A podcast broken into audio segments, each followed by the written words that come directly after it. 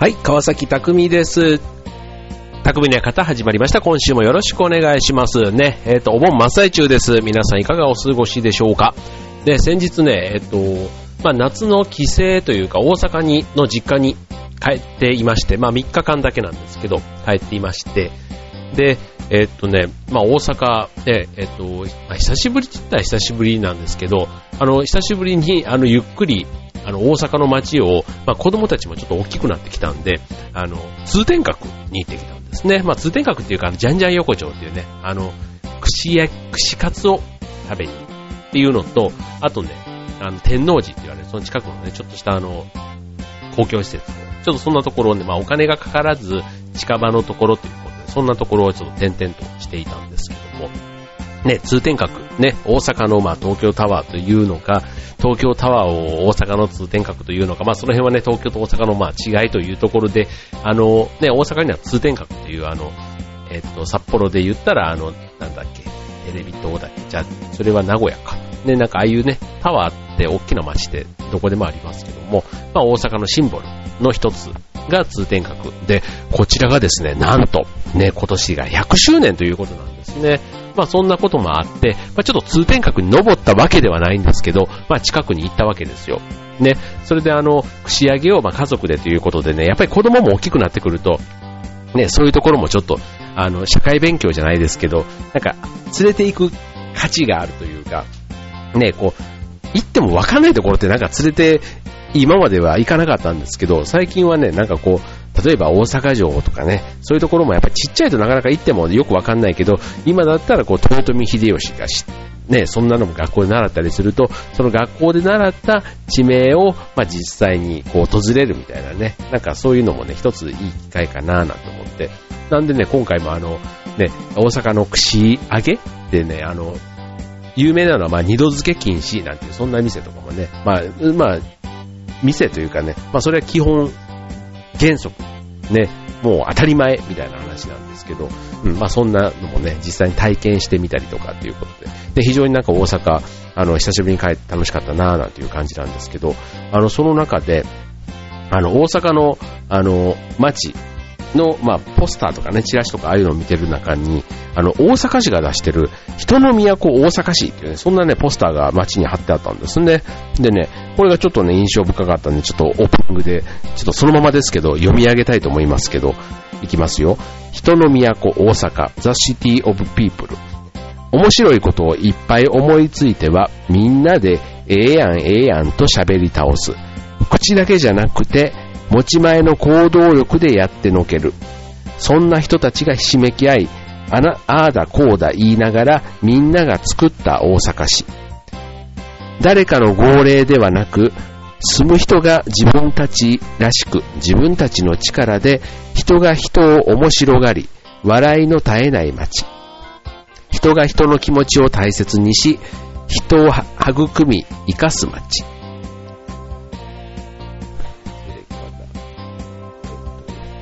ごめんね。人が人と肩書き、立場を超えて触れ合い話せる街。人が人のアイデアを尊重し、驚くようなことが起こる街。人が人に会いたくて訪れる街。この街の風景の中心にあるのは、ビルでも、城でも、タワーでもなく、そこで暮らし、働き、生きる一人一人の大阪市民である。この街の枯れることのない資源は人そのものだから。自分たちの底力を思い出し、大阪らしいやり方でみんなが力を出していけば、この街はもっともっと面白くなる人の都大阪市っていうの。まあちょっとポエムじゃ、ポエムとかエッセイというかね、なんかちょっとそんな感じなんですけど、いかがですか？なんかね、ちょっとあの、行政の出すって言ったら、まずすごいちょっと偉そうな言い方ですけども、に、ね、あの、メッセージ。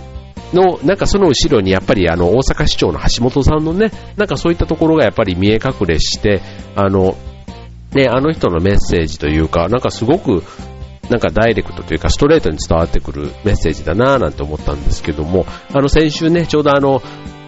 ダートのね、ランニングフェストの話をちょっと先週はみっちりさせていただきましたけども、なんかね、こういう思いというか、ね、思いって結構大事だなぁなんて改めて思った、そんなね、大阪の帰省の旅でした。ということでね、まあ夏本番、ね、ちょっとそんな話とは全然違う話なんですけど、まあまだね、もう猛暑というか、なんか蒸し暑いですよね。本当になんか今日も一日ね、こんなお天気で、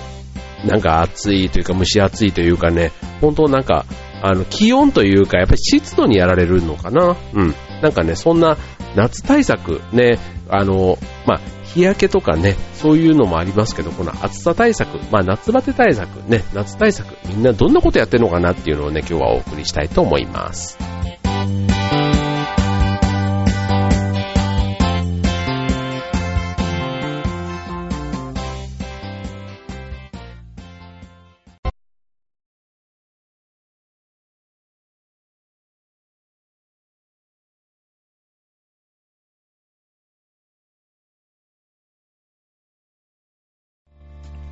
はい、ということで、えっ、ー、と、夏本番、夏真っ盛りということでね、まあ、オープニングの大阪市のあの、ね、メッセージなんかでも、やっぱりこう、気持ちというか、心の元気みたいなね、活力、ね、そんなところエネルギーとかね、なんかそういったところがこうまとめるとキーワードになってくるのかななんて思うんですけど、まあそんな中でもやっぱり夏ね、えっ、ー、と、いくらやりたいことがあっても、やっぱり体が疲れてるとか、気力がないとかね、そうなっちゃうとね、やっぱりやりたいこともできないじゃないですか。ね、だから、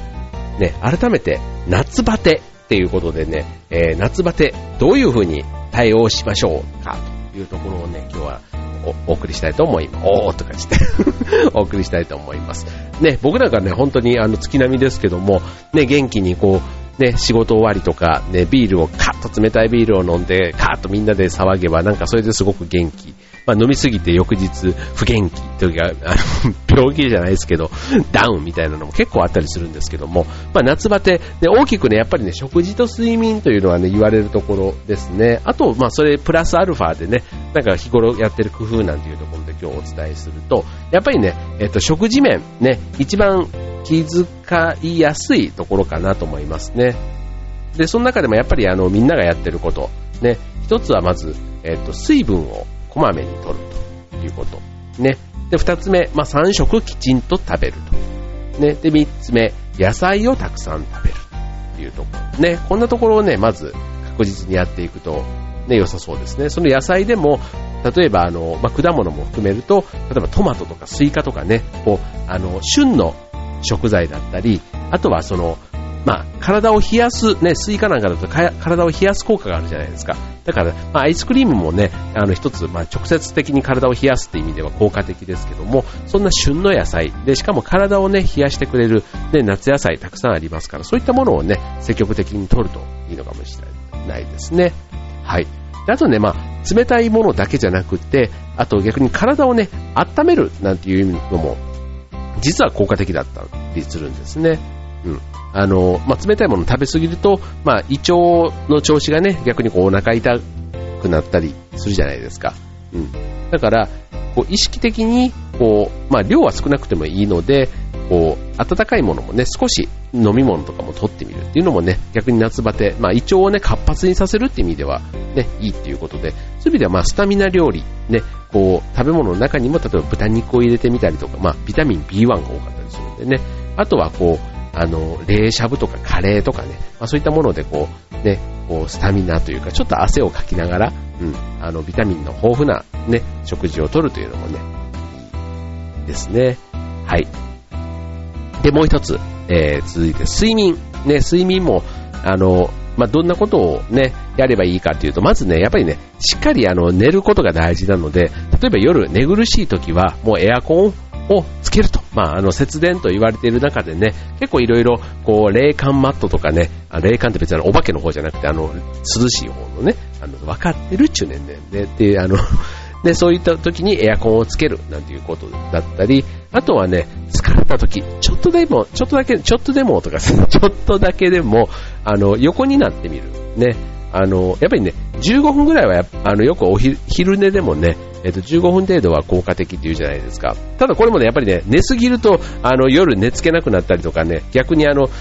か、あの、リズムが狂ってきたりするんで気をつけないとダメですけども、はい。で、あとはね、早寝早起き。やっぱりね、早く起きると、朝、やっぱ気温がね、高くないじゃないですか。だから、あの、結構いろんなことが活動ができるんですね。これがね、10時とかまでゆっくり寝れたはいいけど、10時から動き出すともう、外も結構暑かったりするんで、なんかかえっていろんなことが非効率になるなぁなんていうことでね、まあ、早寝早起き。まあ、ね、口で言うのは簡単だけどね、っていうところでね、はい。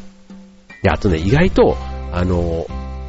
まあ、最近ね、大人になると、まあ、意識すると思うんですけど、結構ね、あの、若かりし頃よくやってたなっていうのが、寝るときにエアコンの風に直接当たる、もうとにかく暑くて暑くてってね、うちの子供なんかも、か子供ってやっぱ体温が高いのか、暑がりじゃないですか。うん、だから、本当ね、扇風機の風とか直撃でよく寝てるんですけど、あれね、やっぱりね、体に良くないですね。うん、だからまあ、あの、直撃になった自分を寝ついたら、こう、避けてくれる家族や、あの、恋人など、あの 近くにいると心強いんじゃないかなって思いますね。はい。で、あともう一つ、えー、最後、日常の工夫ということで言うと、あの、まあ、熱がね、部屋にこもらないように風通しを良くするとか、あとはあの、ね、冷感マットに、に近い話ですけども、タオルとかね、ああいうあの、冷たいこう、なんだ、えっ、ー、と、クールバンダナみたいなのありますよね。ああいうのを首に巻いてみるとか、あとはあの、ユニクロとかでもね、こう、あの、汗が速乾のね、下着だとか、ね、機能性の高い服、たくさん売っていると思います。ね、そういったところも、あの、工夫としてはあるんじゃないかなと。まあ、あと髪の毛を短くしてみるとかね。あと氷枕なんかもね、ちょっと使ってみると、あの、病気の時以外にね、使うっていうのは、やっぱこういう時にね、ちょっとあの、使ってみると、特に寝つき、ね、あの、寝る時に暑いなっていうところで頭を冷やすと、すごくね、あの、寝つきが良くなります。はい。こんなところもね、一工夫してみるといいんじゃないかなと思いますよ。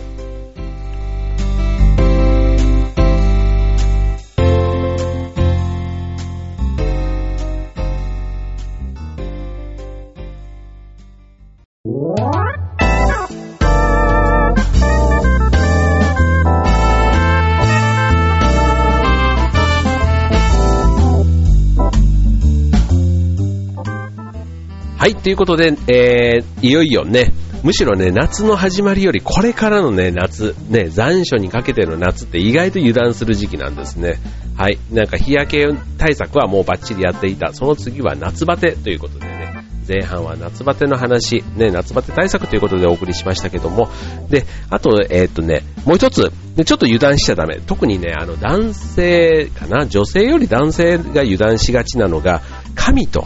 肌、髪、あ、髪の毛ね。髪の毛と肌のお手入れということでね、まあ夏の強い、こうね、太陽光線、ね、紫外線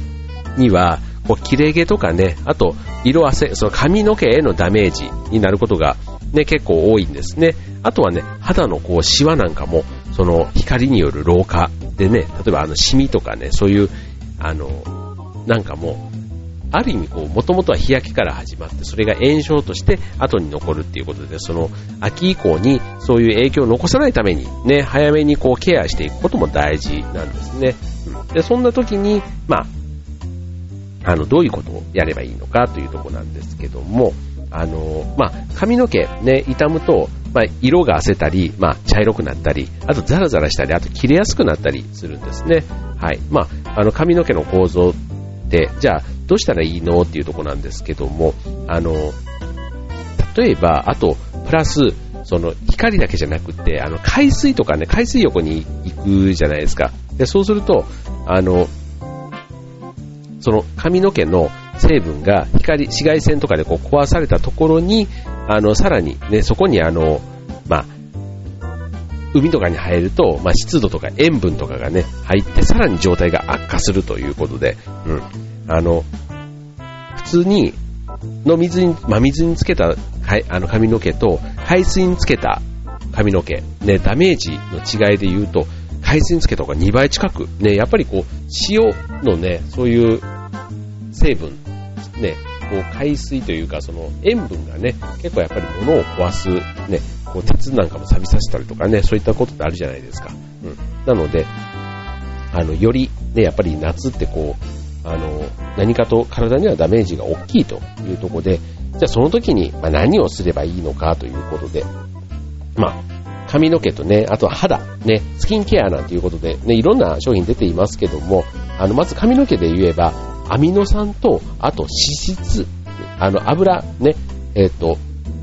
この油っていうのは、えっ、と、髪の表面にあって、髪の毛を保護している。ね、これが、あの、紫外線以外の、あの、いわゆる可視光線、あの赤外線とか、そういったものでもやっぱり壊れてしまって、その黒い髪色の元である、こう、メラニン色素が縮んだり、こう流れ出たりするそうなんですね。うん。だから、えっ、ー、と、アミノ酸と脂質、ね、油分を配合のシャンプーで洗って髪の毛をまず補修しましょうと。ね、よくね、光でダメージを受けた髪の毛をケアしましょうということがありますよね。はい。それが一つ髪の毛対策。ね、一本ね、買っておくと、それなりに持ちますから、ちょっとね、気になる方は一本ちょっと高めのね、そんなシャンプー選んでみるといいかもしれないですね。はい。で、二つ目、肌についてということ。で、こちらね、内側からのケアと外側からのケアって二つあるんですね。はい。内側からだと、例えばアミノ酸とかコラーゲン、ね、そんなものってあの、今サプリとかいろいろ、あの、栄養補助食品で取ることができますけども、そういったものだったり、あと抗酸化や、えー、抗酸症作用を期待できる食品を取るということでね、これね、具体的に、じゃあ、えっ、ー、と、抗酸化食品、ね、えっ、と、なんだろうっていうとこなんですけども、えっ、と、そういう食べ物、ね、えっ、と、なんだろう。抗酸化、抗炎化っていうのは、あの、炎症を抑える、抗炎症作用のね、えっ、と、食べ物、ね、えっ、と、ちょっとね、これも意外とそういうサプリメントみたいな、そういったものが一番手っ取り早く確実に取れるのかもしれないですね。はい。で、えっ、と、あと、た外側からということで言えば、アミノ酸配合の化粧水で保水すると。ね、角質層の水分量を増やす。まあこれね、女性だけじゃなくて男性もね、やっぱりね、やった方が後々ね、効いてくるというところでね。で、あともう一つが、医薬部外品の美白、美白有効成分が入った化粧品を活用すると、まあこれもね、なかなか男性だとちょっとあの手を出しづらいところかもしれませんが、で、あの結構奥さん、ね、結婚されてる、奥さんとかして、あの、結婚されてる方だと、奥さんが持っているそういったものをね、少しちょっとね、あの、拝借して、ね、僕なんかでもあの、結構かみさん使ってるのが高かったりするんで、勝手に使うとすごいあの、あの、怒られるというか、あの、使わないでとかってなっちゃうんですけど、あの、ちょっとね、あの、ちょいちょっと使ってる分にはね、バレないと思います。ね、あの、で、そういった形で、まあ自分のね、え、肌と髪、ね、夏のダメージをしっかり、えケアしてもらえればなと思います。